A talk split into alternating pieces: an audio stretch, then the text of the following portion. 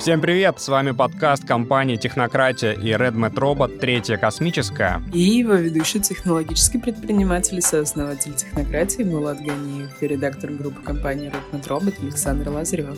Здесь мы будем разговаривать с основателями стартапов, чьи компании смогли преодолеть гравитацию старта и стали успешными бизнесами. Сегодня у нас в гостях подкаст Solvery, и у нас в гостях а, Мария Конопилько и Антон Волков, кофаундер этого проекта. И уже классический для старта нашего подкаста вопрос. Каждого гостя мы спрашиваем, а просим назвать точнее три фактора успеха, которые вам позволили дойти вот до той стадии успешного стартапа, на которой вы находитесь. Три главных фактора, пожалуйста. Коротко, лаконично. Почему у вас получилось? Хороший кофаундер. Фактор номер один. Умение точнее, даже, наверное, это больше уже похоже на привычку не опускать руки, когда встречаешь конкурентов или какие-то сложности. Вот. Ну и третье — это то, что мы верим в свою идею, и, ну, как бы действительно делаем это от сердца там и от какой-то высокой цели, а не ради каких-то, может быть, материальных историй в первую очередь. Супер, спасибо. Угу. Окей, а можете вообще рассказать про свой проект, про, ну, с точки зрения больше философии целей? И о, зачем, зачем этот проект нужен рынку? Почему в какой-то момент вы такие, это то, чего не хватает, нужно запускаться? Ну, тут такая стыковка нескольких событий получилась. То есть мы с Машей вместе работаем уже 9 лет, и э, вместе в Артихе как раз вот, и тех, как бы, та история, которая там дико нравится, драйвит, вот, и наш там предыдущий проект был школа для старшеклассников в IT, вот, и, в общем, мы много чего перепробовали делать, и в какой-то момент думали на тему продукта, который будет уже полезен взрослым, в том числе, да, и задавались вопросом, что может быть такой точкой эффективного изменения для человека, да, то есть как бы условно контента в интернете так большое количество, да, есть там все возможные курсы, есть платные, бесплатные, вот, а как бы на примере своих проектов мы видели, что одно из самых важных, что влияет на человека, на его изменения, это именно среда, да, и как мы можем дать человеку такую среду, э, в которой он будет учиться.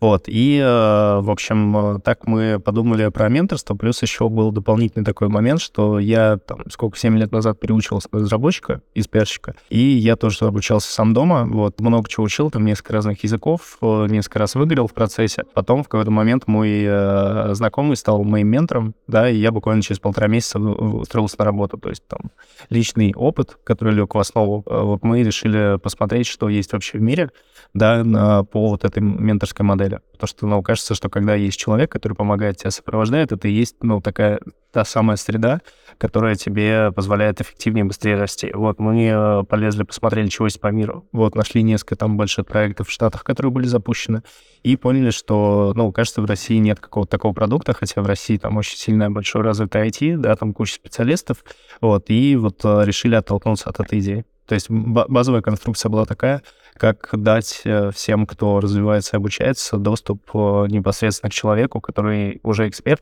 да, и сможет помочь быстрее и эффективнее развиваться и разобраться в этой горе контента, которого и так много вокруг.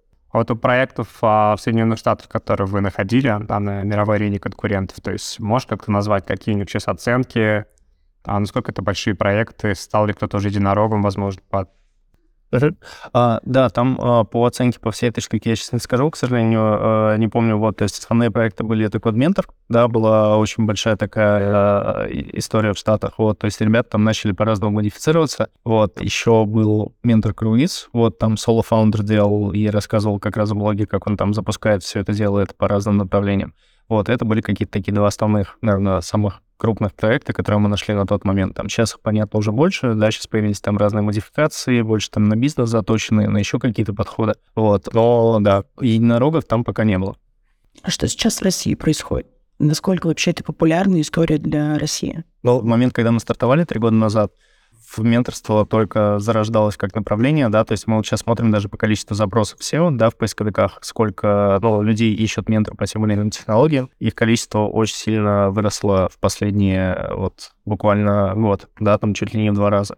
Вот, то есть на старте, когда мы только запускались, в целом во многих чатиках, там, видео и так далее, многие уже говорили о том, что там возьмите себе ментора, да, хотите быстрее развиваться, найдите ментора. Вот, и мы в целом так и запускались на старте, то есть искали по чатикам и по всяким местам первых людей, кто сами ищут менторов, да, и с ними связывались, говорили, типа, привет, а у нас как раз есть. Вот, давай попробуем. Вот. Но мы видим, что сейчас как бы все это растет. Да, в России уже есть несколько там сервисов крупных, которые э, помогают найти ментора и с ним построить процесс обучения. Вот. Так что, ну, при этом, как мне кажется, еще только малая часть рынка успела как-то ну, соприкоснуться с этой историей. То есть у, у менторского рынка в России еще все впереди. Да, то есть он только начинает разгоняться, потому что, ну, все больше появляется контента по этой теме, все больше success-кейсов от людей, кто позанимались, и это повлияло как-то на их жизнь, карьеру. Вот, так что, мне кажется, мы только на таком этапе старта, когда вот подобные продукты могут начать там сильно быстро расти. А вы вообще рассматриваете сервис, он как бы дополняет э, другие, допустим, сервисы онлайн-образования, да? То есть человек, условно, какой-нибудь там металлогии проходит курсы и еще имеет ментора, или это как э, полноценная альтернатива образованию? То есть с точки зрения того, что не, не надо вообще вот э, на эти онлайн-курсы ходить, те, которые все равно там никто не заканчивает, и потом никто оттуда на работу не берет. Лучше вот сразу найти себе ментора и с нуля выстраивать работу с ним.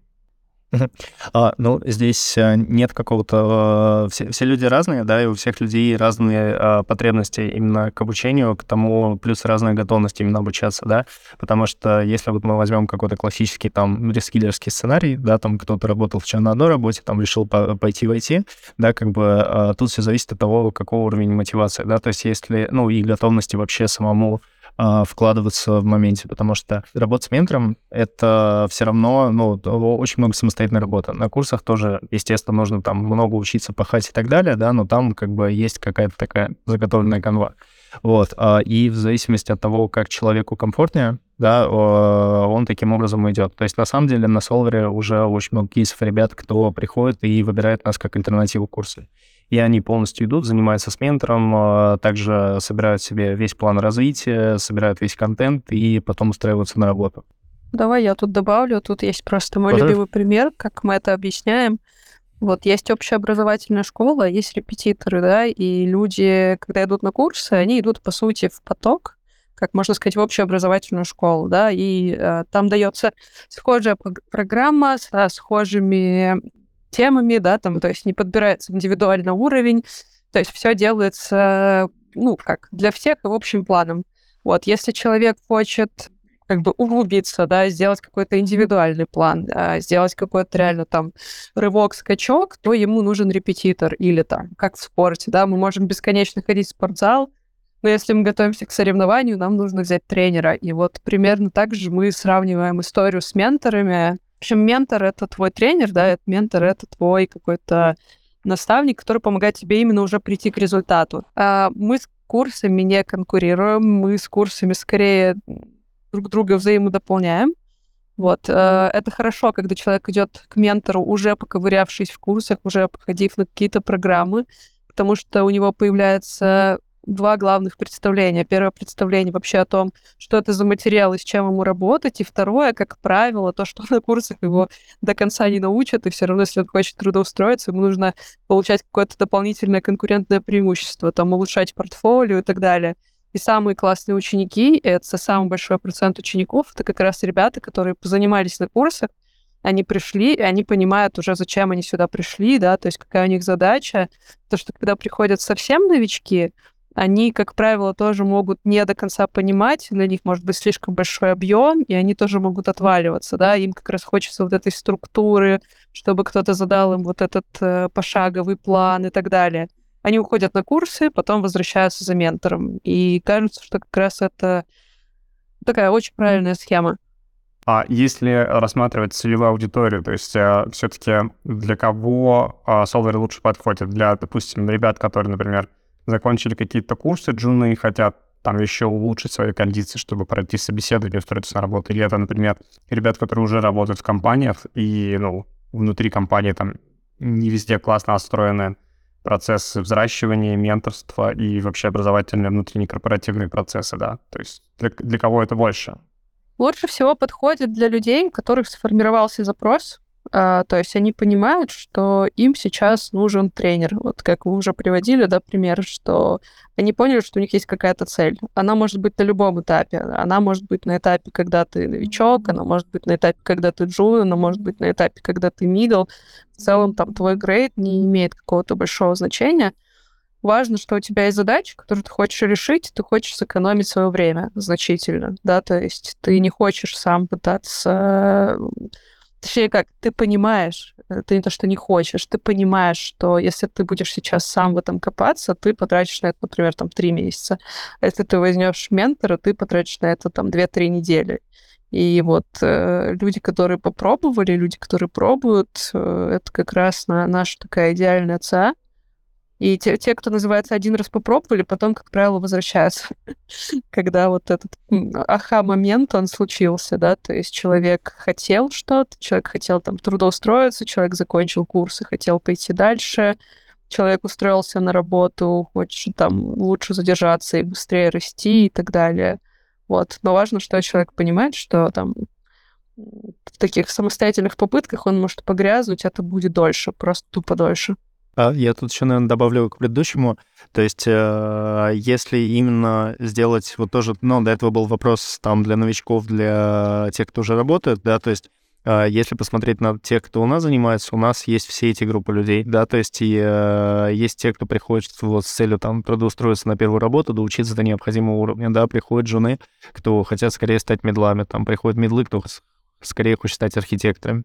При этом мы сейчас покрываем все айтишные направления, которые только есть, да, вот, ну, все классическое, там, разработка, дизайн, UX, системная аналитика и прочее. И э, на выходе, ну, по всем этим направлениям есть ребята всех уровней, да, у которых есть какие-то такие, ну, карьерные цели.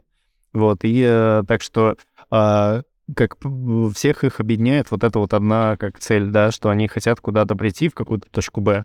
Вот, им как раз для этого ментор, ну, подходит как классный инструмент, да, потому что ускоряет их развитие и так далее. Вот, поэтому, да, как бы а, у нас там понятно, что больше, например, новичков на платформе, как просто, ну, числовой какой-то параметр, те, кто занимается.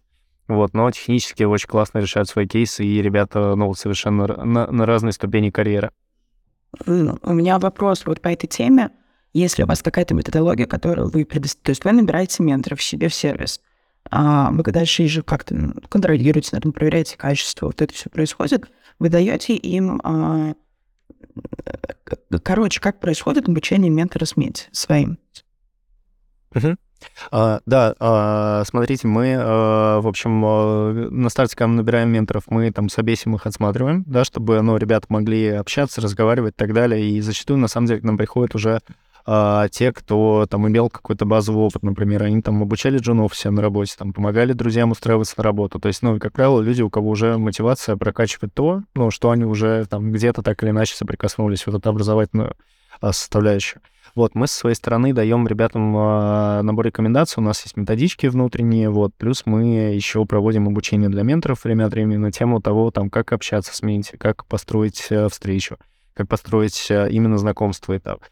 Вот. И сейчас еще мы двигаемся в сторону того, чтобы мы уже как именно Uh, были больше, чем marketplace, да, то есть именно становиться платформой. Uh, вот, то есть, например, на, сейчас мы на прошлой неделе выкатили родмапы для менторов, да, то есть это... Uh, то есть многим менторам предстоит с ребятами составлять какие-то планы развития, да, то есть накидывать туда а, там план каких-то технических историй, теоретических, вот, соответственно, мы берем практики, которые используются в компаниях, и перетаскиваем это, чтобы выдавать менторам как инструментарий, да, с которым они могут э, там эффективнее работать и больше фокуситься на там помощи и задачи э, менти. Вот, и у нас как одна из таких планов направлений, это вот как раз в, этом, в, в эту сторону двигаться. То есть сейчас, сейчас мы проводим обучение, даем рекомендации, вот, в дальнейшем еще и инструменты хотим давать.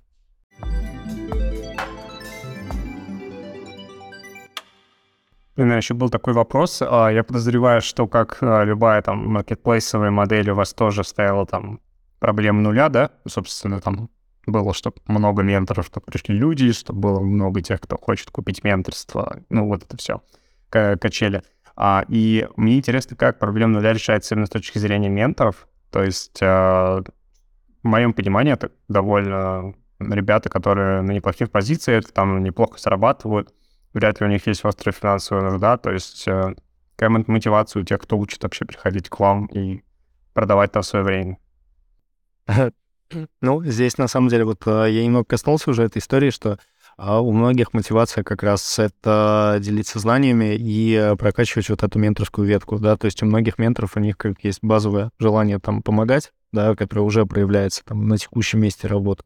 Часть менторов, когда к нам приходили, они там в универе делали какие-то мини-курсы там для ребят, когда, в общем, у всех есть какой-то такой базовый бэкграунд. Ну, не совсем у всех, да, то есть есть ребята, кто просто приходит и говорят, типа, слушайте, я хочу менторить, интересно, нравится, хочется вот там кому-то помогать, общаться. Вот. И на самом деле мы когда запускались, то есть мы там в первые ряды пошли просто по своему нетворку, да, то есть собрали там знакомых э, друзей разработчиков, ну и плюс просто начали регулярно находить новых ребят, да, то есть стучаться говорить там привет, слушайте, кого можешь посоветовать, какие-то чатики смотрели, кто уже отвечает на вопросы, им предлагать. И таким образом набирали первых. Вот. Ну и параллельно с этим шел поиск э, менти сразу. То есть как бы условно на старте история, что мы получаем запрос от э, менти, а у нас такого ментора нет, э, но это была не проблема, потому что мы просто пошли и искали под него. То есть как бы у нас скорее мы просто органически набирали со всех сторон вот и supply, и спрос. Да, просто по ходу. А вот проблема, ну, то есть, получается, настолько сильная мотивация некоторых людей делиться знаниями, помогать другим расти, почему она не может разрешиться внутри компании для многих? Ну, то есть, как будто всегда есть в компании ну, смотрите, мы спрашивали, мы спрашивали на самом деле про то, зачем менторы мен- менторят. У нас прям даже опросики в чатах иногда довольно интересные проходят. Топ-3, почему менторы мен- менторят. Это первое — систематизация собственных знаний. А второе — это все таки заработок, то есть этот пункт они обозначают. Вот. И третье — это ну, как раз там самореализация, помощь, да, это как такая дополнительная точка роста, когда уже в целом в своей карьере у тебя там, ну, если не тупик, то ты уже знаешь много, и тебе нужно каким-то образом чувствовать, что ты развиваешься, да, и вот как бы третий пункт — это такой этап саморазвития, этап, э, что я кому-то нужен. да, то есть я нужен людям, это самое приятное чувство, наверное, одно из, и на нем держится здесь многое. Но в то же время, э, ну, опять, э, менторы не исключают то, что для многих это все-таки доп. монетизация того, что они уже знают. И в этом нет ничего постыдного, и в этом нет ничего плохого. То есть у человека есть э, час стоимости его работы, да, которую он заработал себе там за несколько лет э, своей карьеры, то, что он в это вкладывал, он вкладывал туда там свои деньги, он вкладывал туда свое время. И как мы э, скорее из тех, вот есть много проектов, которые сейчас э, другую позицию педалируют, да, то есть э, надо, чтобы было бесплатно, то есть ментор должен быть бесплатным. Мы как раз немножко противники такого подхода, потому что нам кажется, что оплата за знания, да, оплата за вот время ментора, она подразумевает установку такой субординации ученик-ментора, она а, позволяет Э, установить какие-то правила и позволяет никому не чувствовать себя обязанным. Потому что когда человек делает что-то бесплатно, повезло, если твой ученик, он там исправно ходит на занятия, действительно там забирает у тебя знания, и тогда у тебя не возникает такого внутреннего конфликта. А если ментор делает бесплатно, а ученик не чувствует достаточной ответственности, да, то есть не заплатив за это, начинает там что-то прогуливать, что-то не доделывать, а у ментора начинается там, внутренний кризис, начинается злоба, вот я так, а он так. ну и получается, что из-за того, что и заранее не договорились о том, какие отношения, вот благими намерениями выслана дорога куда-то не туда. Вот. И здесь мы там, а, обозначая цену хотя бы в тысячу рублей, хотя бы в полторы тысячи рублей, даже что-то символическое, но мы даем возможность провести вот эту черту, да, сделать так, чтобы всем было, были понятны правила игры, да, то есть ты тратишь свое время, я трачу свои деньги, мы вместе идем к одной цели, и она там для всех понятна. Мне кажется, мы очень мощно погрузились в продукт, и э, хочется завершить вот этот блок, перейти уже более к, про человеческое что-то, но завершить про, э, про планы на развитие, потому что есть конкретный вопрос, э, связанный с инвестициями, с тем, что в 2020 году у вас Яндекс инвестировал, и тогда мы читали в релизах, каких-то у нас по рассылках, было то, что вы планируете тестировать сервис на зарубежных рынках. Как-то есть это в сторону развития? Спустя 2-3 года уже. Сейчас можно... Здесь, здесь очень важно сделать поправку, потому что в нас инвестировал не Яндекс, в нас инвестировал Дима Кочмар, а, и это были его личные инвестиции, то есть с Яндексом это, это все-таки не связано, здесь важно понимать, да, все, что у нас были инвестиции, это все были ангельские инвестиции, ну, кроме Redmond Robots, вот последняя инвестиция, которая была сделана от компании. Это, это, это, э, это важно. А, это, это что касается первой части, что касается второй части, ну, будем, будем честны, сейчас для нас э, не так просто развиваться, и, и, и, и пришлось немножко по, поменять свой план относительно развития, больше сфокусировавшись на рынок России и СНГ. Вот, и сейчас мы для себя видим больше рост, наверное, каком-то развитии дополнительных услуг и в том, что мы будем а, больше внимания уделять э, а, непосредственно выручкам, непосредственно тем показателям, которые будут растить компанию уже не по венчурному принципу, а растить компанию по там, реальному доходу. это, это, это то, к чему мы сейчас идем и к чему повернули. А, мы об этом не жалеем. Детали какие-то как раз Антон расскажет, потому что это вот недавняя наша смена SEO, она как раз была вызвана тем, что Антон сейчас реализует нашу стратегию руками, да, технически, э, для того, чтобы свернуть в, новую сторону развития по Соларе. Вот, э, но, но глобально, да, мы сейчас стараемся больше расти вот в сторону внутренних продуктов, в сторону B2B продаж, так далее, для того, чтобы сильно меньше зависеть от инвестиций.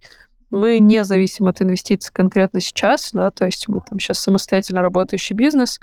А последний раунд у нас был как раз с Redmond Robots, вот, и осенью, собственно, раунда у нас уже не было, мы стали расти на свои деньги, что в целом для нас сейчас удается, и это уже классный глобальный плюс, как мы считаем, для нас как для бизнеса. Вот. Дальше будем смотреть. Вот, но так, фокус пришлось поменять. Насколько это будет временно, не временно, покажет ситуация. Но на ближайшие вот полгода, год стратегия, собственно, увеличивать дополнительные продажи. А вот такой вопрос э, на вскидку. А с точки зрения международной экспансии, ну, то есть Кажется, что, например, есть э, страны, куда, в принципе, российским стартапам пока можно выходить, да, а это типа Индия, Пакистан, там огромные хабы с разработкой. То есть почему там для вас это не является какими-то, например, таргет-маркетами? Мы смотрели Индию, и мы очень хорошо посмотрели Индию еще прошлым летом. Пакистан не смотрели, но, наверное, там примерно та же самая история, но для нашего продукта Индия не очень подходит в связи с местным менталитетом. То есть, а, у, как, как мы выяснили, у, у жителей Индии есть определенные особенности покупки и использования продуктов, в том числе айтишных. Э, особенность заключается ну, в том, например? что... Ну, та, там довольно необязательные люди в плане того, что они говорят тебе «да», потом не приходят. Они говорят тебе «ок», потом не приходят. И у них как раз есть вопрос по поводу вот этой концентрации, а это супер важно для нас, как для сервиса one-to-one занятий. Да, то есть э, как там вроде бы очень схожая экономическая ситуация, там очень схожие а, схожа стоимость рекламы, схожа стоимость да, там, затрат. То есть как бы кажется, что технически выход неплохой, но когда начинаешь копать, мы даже, у нас даже был один а, парень из Индии в команде, а, мы, да, мы пробовали строить такое там, взаимодействие, тестировать гипотезы, провели много каздевов, то есть у нас был прям выделен отдельный продукт под то, чтобы изучить Индию, но вот спустя там где-то полтора-два, может быть, три месяца работы, сейчас уже точно не помню, мы поняли, что ну, они просто тупо не будут доходить. То есть там вообще не будет LTV, там вообще не будет э, вот этого эффекта того, что люди будут о чем-то концентрироваться, что-то делать. Они скорее один раз купят какой-то курс, они скорее, да, им можно продать разово какой-то продукт, но из раза в раз удерживать, да, там пользователя на сервисе из Индии, это почти нереальная задача. Ну, как бы это вот то, что для нас было понятно.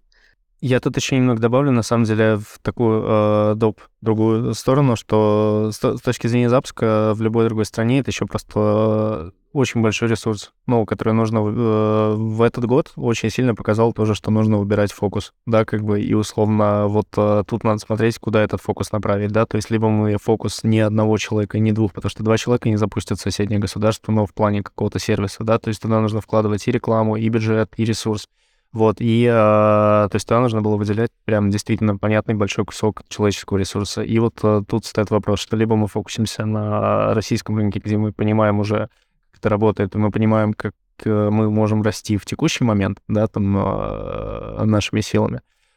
вот, либо запускать отдельный вообще сценарий, то что, ну, как бы стал там вопрос о том, что нужно было набирать команду из э, местных тоже.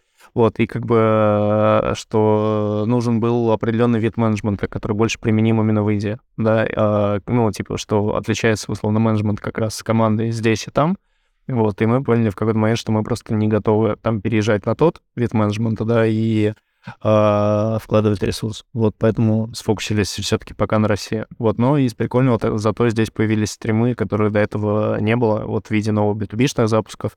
Вот, и вообще переосмысление B2B произошло, вот, особенно за последние 4 месяца. А, очень такое пози- позитивно классное, так что... Ну да, у нас еще был опыт, когда мы рассматривали рынок штатов, в том числе, ну, как бы делали какие-то хакатоны по этому поводу и изучали вообще, насколько там возможно. Много еще зависит от местной какой-то системы образования, того, как люди вообще получают знания. То есть в Штатах, когда мы стали копать, мы нашли там очень много всяких буткемпов, то есть там больше распространены буткемпы, очень много бесплатных программ, и очень сложно вообще, ну да, даже в базе какие-то такие вещи начинать продавать. То есть э, структура рынка, она другая, да, то есть если у нас, получается, как раз есть вот этот интересный гэп между курсами и, собственно, трудоустройством, то там сильно больше лицензирования, там сильно больше бесплатного, то есть там в, в саму систему встроиться сложнее. Вот. Хотя, опять-таки, ну, возможно, если бы мы сразу пошли в Европу или сразу пошли в Штаты вообще с самого начала, да, то есть мы не запускали бы сервис как сервис на российский рынок, мы бы потом под те рынки смогли выбрать корректировку, да, и понять, как действовать там. Вот. Но это вот проблема курицы и яйца, и, курицы и яйца, которая всегда была для там, наших стартаперов до поры до времени. Сейчас приходится жестко определяться, где ты работаешь. Но когда мы начинали три года назад, это как раз такой вечный выбор. Ну и тогда мы, как и многие, решили, что ну вот сейчас мы оттестируем на России, а потом будем двигаться дальше. А, ну вот результат, собственно, остались в России и дальше. Хотя сейчас ну, в Штатах, наверное, может, даже не так, но опять-таки вот из-за структуры местного образования, кажется, там может быть поэтому так глобально не работают сервисы. А в Европе есть э, и неплохо себя чувствуют в целом. Не единороги, но работают. Вот AD Police, например, сервис, за которым мы давно стали наблюдать, очень хорошо растет по своей немножко теме. Недавно там наши знакомые коллеги в Англии подняли неплохой раунд, по-моему, 2,5 миллиона на подобный Solvery сервис. Вот, э, проводили КСД среди наших менторов, мы об этом знаем.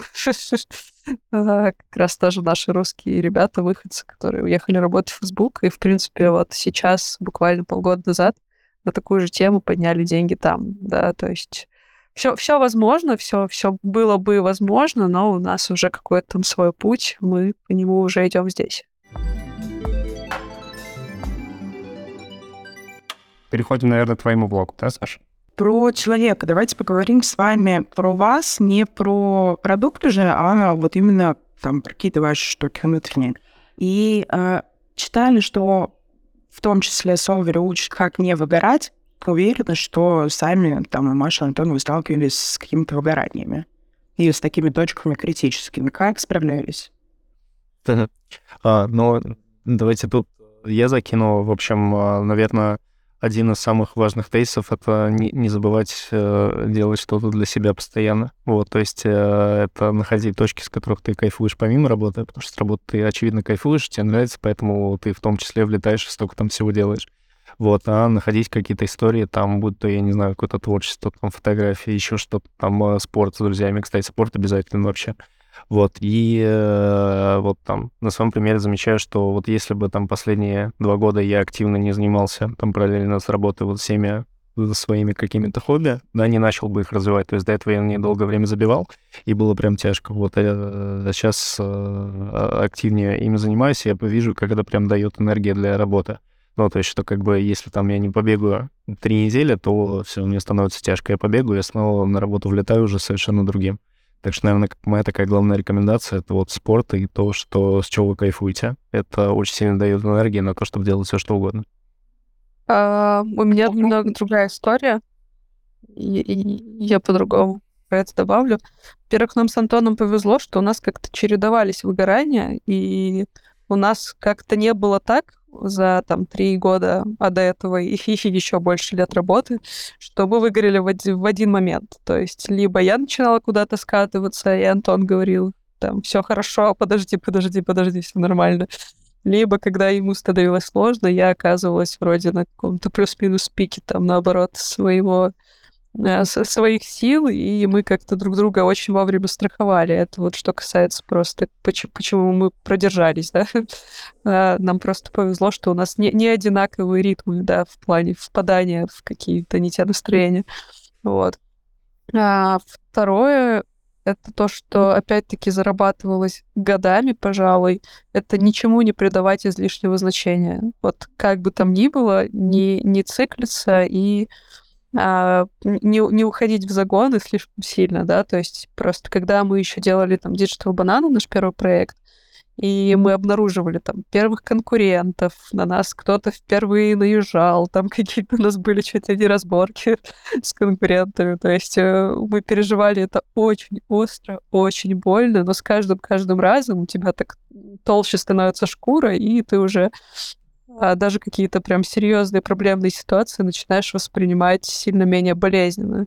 И вот э, э, это тоже такой важный момент, и он же относится к выгоранию, наверное, что ты просто со временем тупо становишься проще. То есть вот тебе все эти вещи, они не кажутся уже там критичными, смертельными, и это так сильно не аффектит твою психику.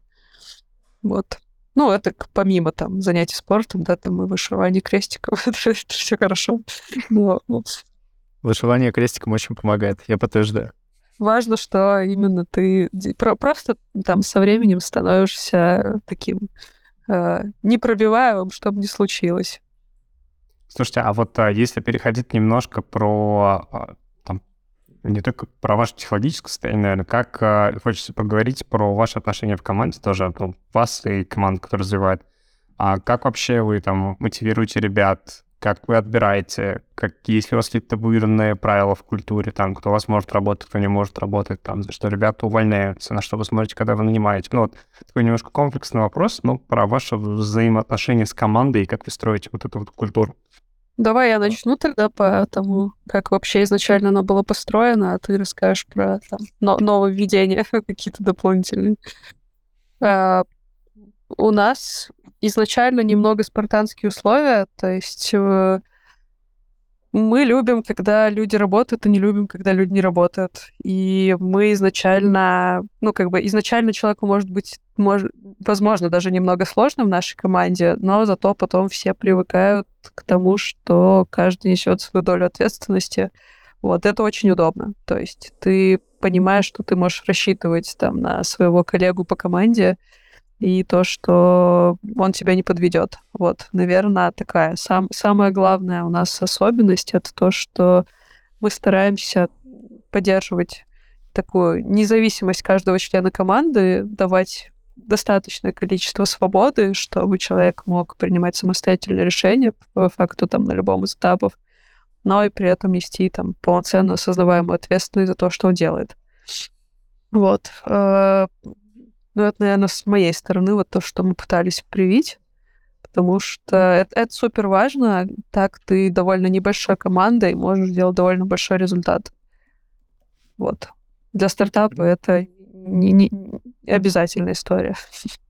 Слушайте, а вот если, а, ну, стартап это в моем понимании большое количество сложных вопросов, которые нужно решать подряд еще, да? То есть если вот отранжировать, а можете как-то описать три самые сложные проблемы, то есть сложных вопросов, например, которые вам приходилось решать, как вы их решили? Мне кажется, самый сложный вопрос, который решают фаундеры всегда, это как быть с собой, да, то есть каким образом себя держать, не вылетать в какие-то вот не те эмоциональные состояния, да, потому что от тебя зависит все, от тебя зависит команда, от тебя зависит, будет вообще что-то или не будет.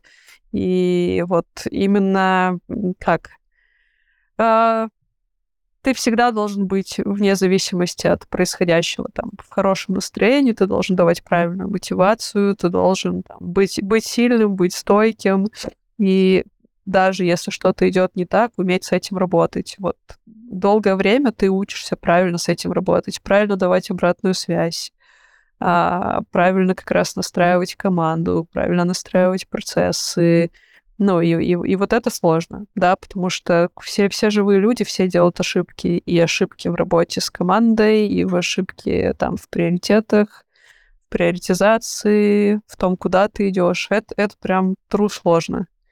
То есть следить сразу за кучей частей процессов и не рассыпаться. И, и, и без перекосов, чтобы это как-то было. То есть это прям годы-годы тренировок. Быстро не получается. Да, согласен. Одновременно важно все, да, хотя читаешь в книжках, каждый говорит, вот это вообще самое важное, а по факту на самом деле приходится все везде и сразу решать. Конечно, забавно. Ну да, удерживать фокус как-то и приоритизацию. Вот, и э, еще важно, типа, мне кажется, уметь в какой-то момент остановиться и переключаться на какие-то следующие э, задачи. Вот это вот тоже такой момент, что условно, если много вложили, например, каких-то усилий в какую-то гипотезу, которая оказалась, ну, не работающей на этом там этапе, вот, то как бы умение там признаться себе, что типа так, тут все, это действительно проверено, оно так не работает, хотя очень хотелось, чтобы оно так работало раньше, да, потому что уже там придумалась целая картинка, как, отталкиваясь от этого, ты будешь что-то делать следующее.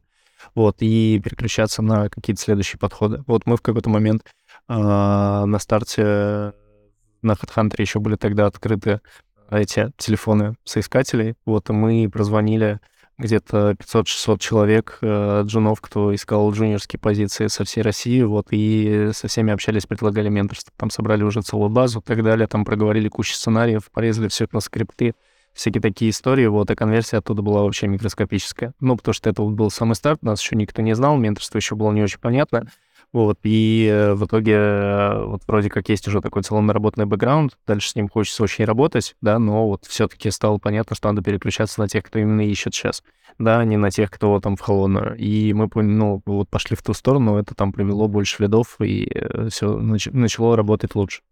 Ну да, и вот Антон сейчас задел чуть-чуть эту тему, но это просто наверное, действительно, вот вторая часть. Пер первая часть — это куча направлений, тебе надо как-то с ними справиться.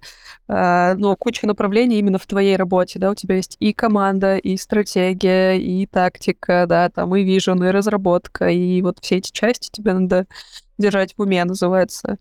А, есть часть про фокус самого стартапа, потому что тебе все будут говорить разное, и у тебя у самого по 20 раз в голове это будет переключаться. То есть вроде тебе тут прилетел какой-то B2B-шный заказ, вроде тебе что-то говорят инвесторы, вроде тебе что-то приходит как фидбэк от пользователей, и у тебя как минимум там пять вариантов того, куда тебе сейчас бежать, и тебе кажется, что все эти пять вариантов обязательно нужно сделать, потому что если ты хоть один упустишь, то ничего не получится. А на самом деле выбрать надо один, а не упустить один.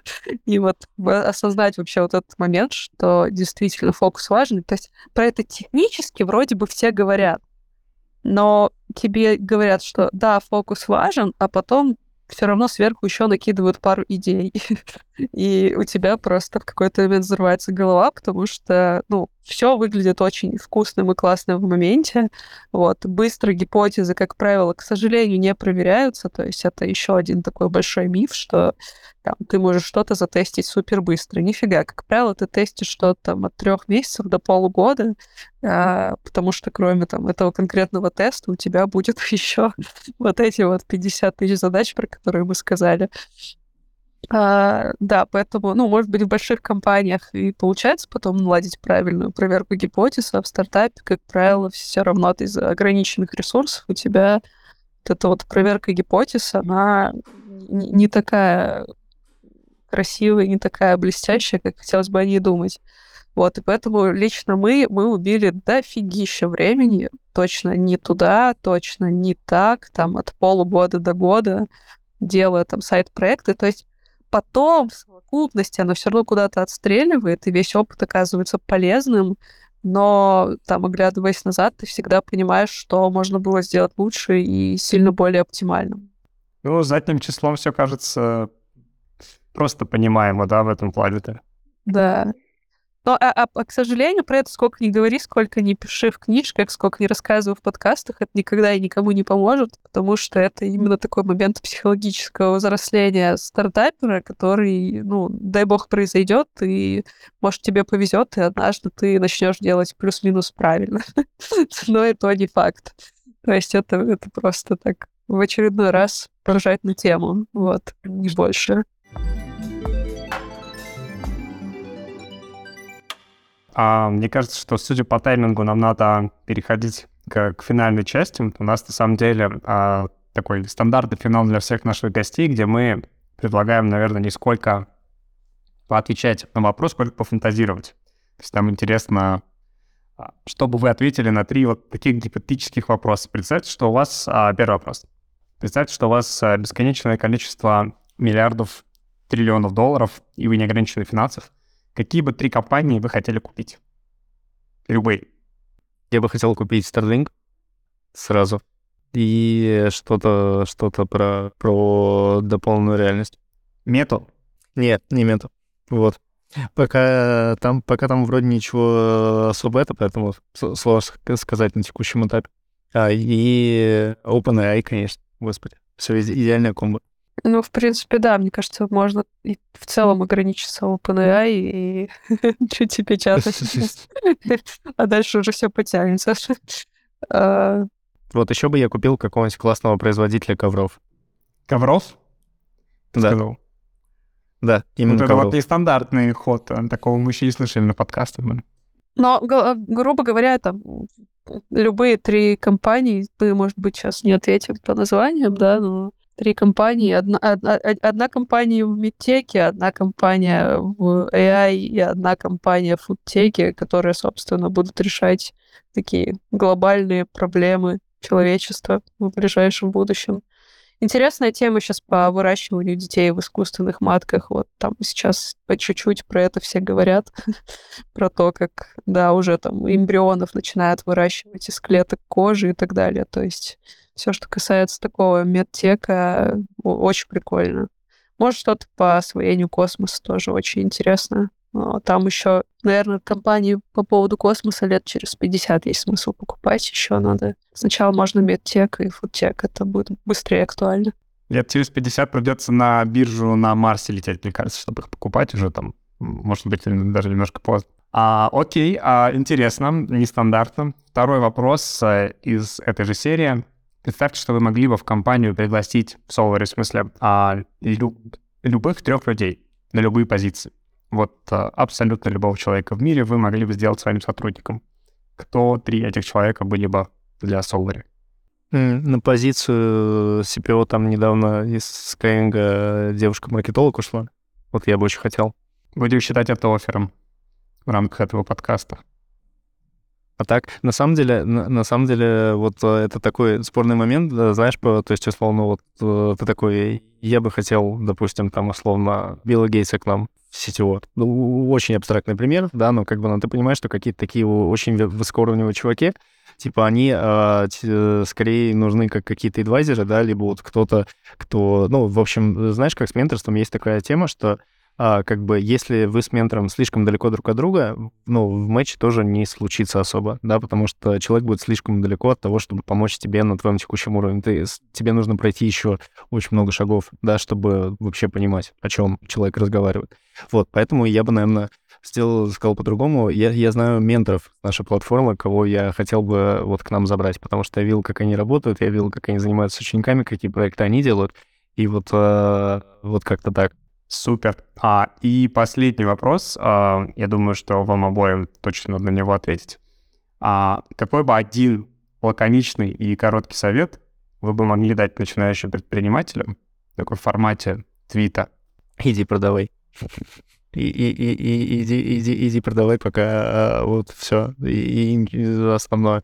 Иди продавай, пока не откалибруешь, типа, идею, за которую будут готовы тебе заплатить сразу 10, 20, 30 пользователей. Вот и все, и решаю задачу. Вот это самое основное э, на старте, потому что, чтобы не придумал, 90% галлюцинации. Ну да, тут не добавить, не прибавить. Тут и два слова делай, продавай, потому что какая бы ни была у тебя классная, крутая технология, технологию, как правило, можно повторить. Продажи сделать ну, я не скажу, что это всегда сложнее, да, там, чем сделать технологию. А, это, наверное, равновесные части, но без продаж не будет работать. То есть, ну, не будет. Ну, никак. То есть, как ты не крутись, какой ты не будь там гениальный инженер, если у тебя в кофаундерах нет классного маркетолога, то вероятность того, что твою технологию заметят, и кто-то там купит и куда-то внедрит. Но опять, если у тебя еще высокотехнологичный бизнес, ты сделаешь какую-то разработку, у тебя есть патент, то тогда да. Во всех остальных случаях, если у тебя там э, очередной сервис с менторами, ха, то тогда тебе нужно делать, делать продажу. И, и еще один, наверное, это нетворкать со всеми. Вот, ну, то есть, типа, нетворк — это вообще все. Ну, то есть, типа, любой фаундер, э, в общем, чем больше человеков ты знаешь, чем больше людей и в LinkedIn, чем с большими людьми попил кофе и выработал привычку именно пить кофе, приглашать новых людей на кофе или там сидр, я не знаю, неважно что, вот, типа, чем больше любой фаундер обязательно должен много нетворк, потому что ты никогда не знаешь как, но очень часто нетворк э, отстреливает вот типа магическими способами через год, через два, через еще когда-то, но, условно, вот этот человеческий капитал, который есть именно, который ты набираешь в течение всей жизни, это тоже ничуть не менее там важный капитал, который надо наращивать, чем какой-то финансовый. Да, это, это супер важное замечание, это то, что мы прям прочувствовали себе, то есть очень большое, очень большое желание и очень большая, большой соблазн у фаундеров увлечься продуктом и совершенно забить на нетворкинг и сидеть в таком вакууме, когда ты есть ты, есть твой продукт, есть твои вот эти красивые, не знаю, макапчики какие-нибудь, есть твоя команда, и вы вот делаете что-то такое классное, а при этом вас нет в инфополе. И если вас нет в инфополе, то ну, до свидания.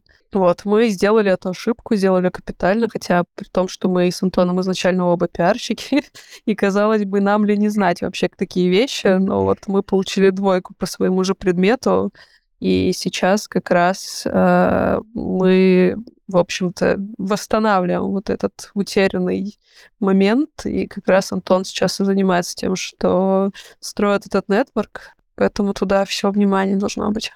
Ну, надеюсь, этот выпуск вам поможет в нетворке, и еще больше людей интересных, наших подписчиков, обратят внимание на ваш продукт. А в целом, Антон, Мария, большое вам спасибо. Мне кажется, я очень был рад лично с вами познакомиться. Мне кажется, получился интересный выпуск, очень полезный для ребят, которые планируют строить компании.